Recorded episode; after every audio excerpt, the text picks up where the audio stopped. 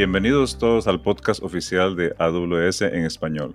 Mi nombre es Wilfrido Solano, arquitecto de soluciones en AWS, y conmigo está nuestro invitado de hoy, Camilo León, experto en base de datos y arquitecto de soluciones en AWS, con el que estaremos discutiendo esta nueva característica llamada Bubblefish de nuestro servicio administrado Aurora Postgre, en qué consiste, de dónde vino la idea y cómo puede acelerar dramáticamente migraciones de SQL Server a Aurora Postgre. Muchas gracias por la invitación, Wilfrido. Encantado de estar aquí con ustedes nuevamente. Uh, creo que podríamos iniciar la conversación aclarando qué es Babelfish, de dónde vino eso y cómo puede ayudarnos con nuestras migraciones. Me parece excelente empezar por allí. Mira, el término Babelfish viene de un libro muy famoso uh, que se llama The Hitchhiker's Guide to the Galaxy. Y ese libro después se terminó convirtiendo en una serie de televisión muy exitosa en los años 80. Entonces, dentro del contexto del libro, el bubblefish, es un pez muy peculiar con poderes especiales. Y, aquí a mí me parece que vale la pena compartir con la audiencia un pequeño extracto del libro, algo muy cortito. Entonces aquí voy, citando el libro. El pez Babel es un pez pequeño, amarillo, con aspecto de sanguijuela y probablemente la cosa más extraña del universo. Se alimenta la energía proveniente de las ondas cerebrales, no del portador, sino de la gente que lo rodea. Luego, un poco más adelante en el libro, continúa. El resultado práctico de todo esto es que si te metes un pez papel en la oreja, puedes entender instantáneamente cualquier cosa que te diga en cualquier lenguaje.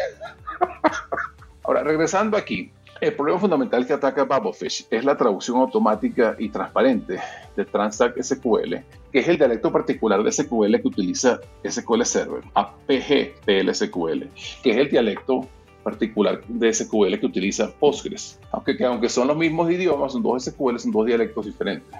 Entonces, la idea es que Babelfish le da capacidad a Aurora Postgres de entender instrucciones de SQL Server directamente, sin necesidad de ningún tipo de traducción. En otras palabras, le metieron ese pez a nuestro servicio administrado Amazon Aurora en la oreja y ahora tienen la capacidad de interactuar con las aplicaciones hablando dialecto SQL Server o Postgres de manera nativa, sin requerir ningún tipo de conversión. Entonces, esto permite que tú conectes una aplicación SQL Server a Aurora Postgres sin cambiar absolutamente nada en el código fuente de la aplicación. Ni siquiera hace falta cambiar el driver.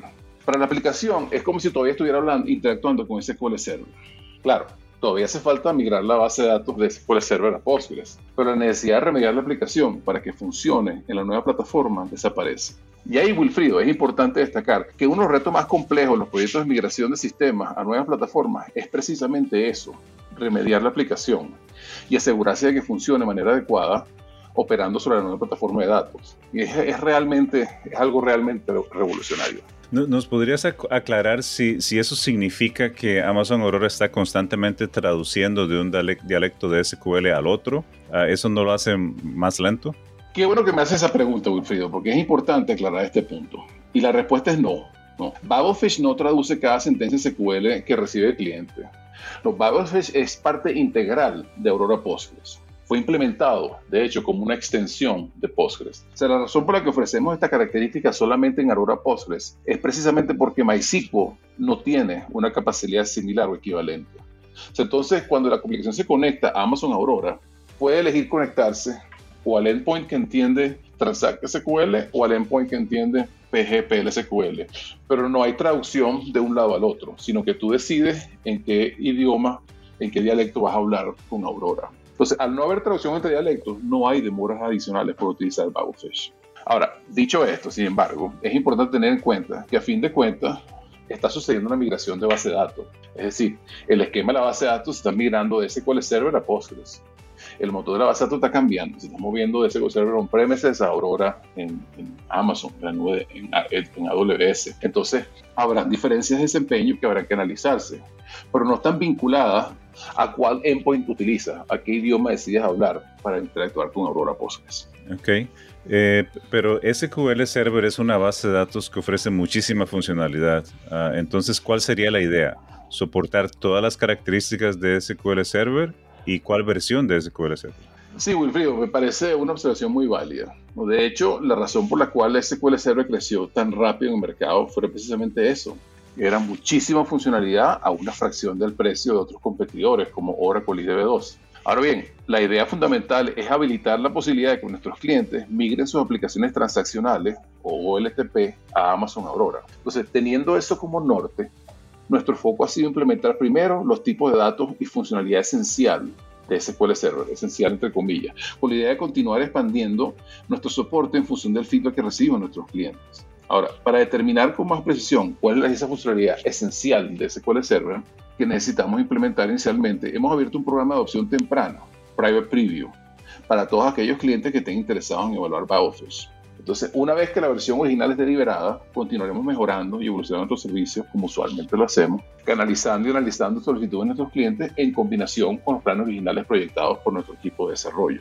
Sin embargo, anticipando que abarcar todas las funcionalidades de SQL es poco factible, además de que no, es, nuestro objetivo en este caso, hemos decidido liberar BioFish como un proyecto de código abierto que va a estar disponible en GitHub para todos aquellos desarrolladores interesados en expandir el alcance de nuestro servicio. Esto además permite que un grupo particular de desarrolladores que se enfoquen en ciertos aspectos de SQL Server en función de sus propias prioridades. Y de esta manera, BioFish continuará creciendo y enriqueciéndose de manera orgánica en la medida en que nuestros clientes continúen adoptando el servicio y migrando sus cargas de trabajo a Amazon Aurora. Entonces, con relación a la última pregunta, las versiones SQL Server soportadas por BioFish serán desde la versión 2014 en adelante. Ok, excelente. Eh, ahora bien, ah, ¿qué sucede si la característica de SQL Server eh, que estamos utilizando no está soportada? Bueno, uno de los tres principios fundamentales que guían el desarrollo de BioFish es que no se van a hacer compromisos en cuanto a fidelidad de funcionalidad. ¿Esto qué quiere decir? En esencia significa que en el momento que Bowfish incorpora una característica SQL Server, lo hace plenamente, de manera que funcione exactamente de la misma manera en Aurora Postgres a como lo hace originalmente en SQL Server.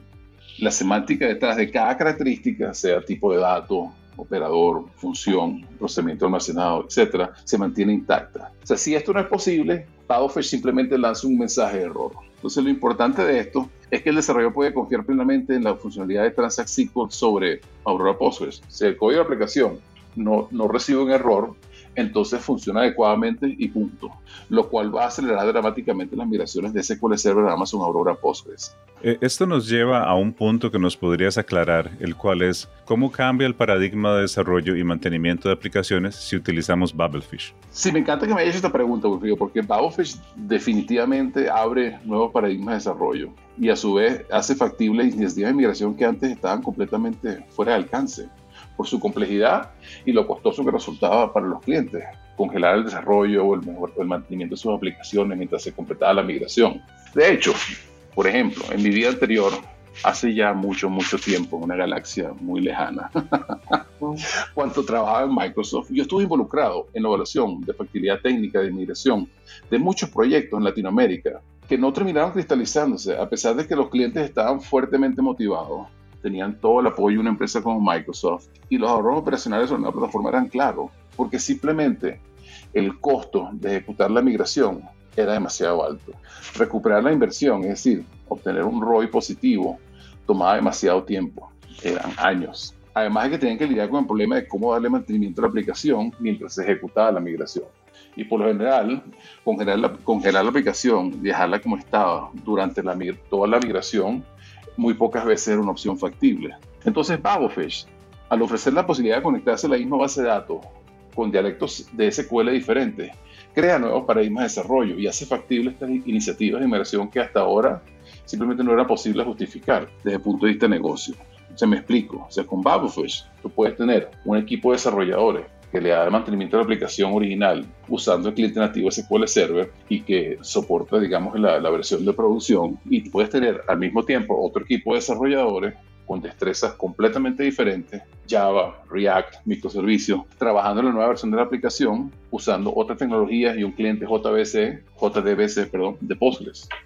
Ambos interactuando con la misma base de datos. De esta manera los, clientes pueden hacer la transición hacia base de datos de código abierto como Postgres y arquitectura de soluciones más modernas a su propio ritmo y en función de los recursos disponibles y las restricciones propias de cada negocio. Creo que ahora sería eh, muy interesante eh, entender y, saber cuándo va a estar disponible este servicio y cuáles opciones y características de SQL Server serán soportadas inicialmente. Sí, sí, bueno, hasta ahora el único anuncio que podemos hacer es que Babofish va a ser liberado para uso general en la segunda mitad de este año. Es decir, muy pronto. mañana, por ejemplo.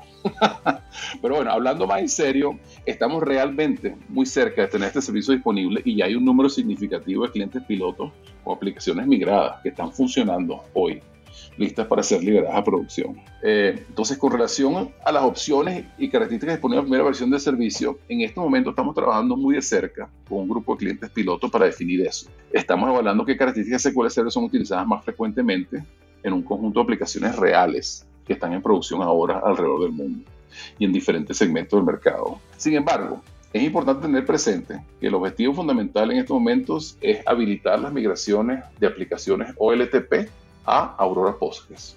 O sea, por ejemplo, los, servicios o componentes de inteligencia de negocio de SQL no estarán incluidos en la primera iteración del servicio, solamente el motor de base de datos. En cuanto a cuáles características serán soportadas, es un tema un poco complejo y árido para abordarlo en detalle en esta entrevista, pero podemos eh, tocar en alto nivel algunos puntos. ¿no? En principio, la idea es soportar todos los tipos de datos disponibles en SQL Server y la mayor cantidad de posibles de comandos y funciones disponibles en Transact SQL. Pero cosas como procedimientos almacenados eh, CLR, eso que se escribía en .NET, eso no va a estar incluido. Eh, BCP, uh, bulk insert, inscripción de datos y bases de datos contenidas, contain databases, no, no van a estar incluidas en la primera iteración. Pero nuevamente, yo quisiera regresar a retomar el punto, pero se va a liberar también, un poco después de la liberación del servicio, se va a liberar la versión de código abierto de, en GitHub de Babelfish, de manera que si alguien tiene un interés en particular en implementar esas características, lo puede hacer y compartir en la comunidad.